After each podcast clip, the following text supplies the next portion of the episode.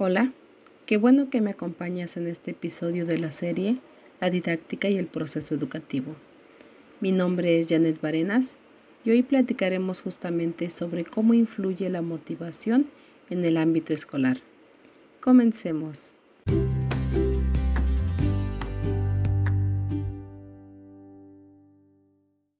La motivación es lo que induce a una persona a llevar a una acción la motivación es una clara influencia en el aprendizaje del estudiante. Existen dos clases de motivaciones, motivación intrínseca y motivación extrínseca. La primera se refiere a la satisfacción personal que representa enfrentar con éxito la tarea misma.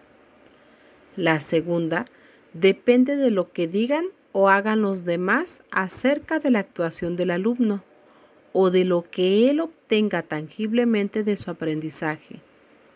Estas dos se mezclan continuamente y, a veces, resulta imposible separarlas, ya que la autoestima juega un papel muy importante. Ryan y Desi afirman que cuando el alumno disfruta con las actividades elevando su nivel de competencia y de destreza, se muestran absortos en su actividad, buscan información espontáneamente y se autorregula su proceso de aprendizaje de algún modo que están intrínsecamente motivados. La motivación intrínseca es el objetivo que un profesor debería marcarse en su aula a través del planteamiento de su enseñanza. Los docentes Debemos fomentar en los alumnos la motivación adecuada, suscitando el interés y sintonizando con sus deseos de autonomía, progreso, reconocimiento o sencillamente bienestar, motivación intrínseca.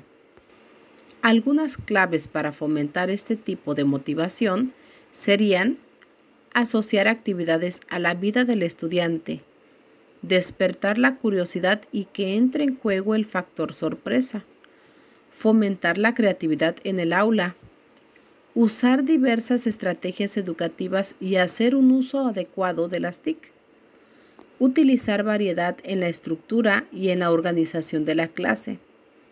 Hay que trabajar en el clima de la clase o aula, clima de aceptación, relajado y seguro, donde el alumno se sienta cómodo. Como docentes, debemos ser capaces de transmitir la pasión y entusiasmo por lo que se hace.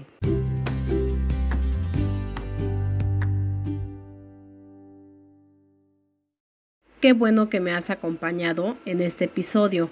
Recuerda que encontrarás algunos enlaces en las notas del podcast hacia recursos adicionales.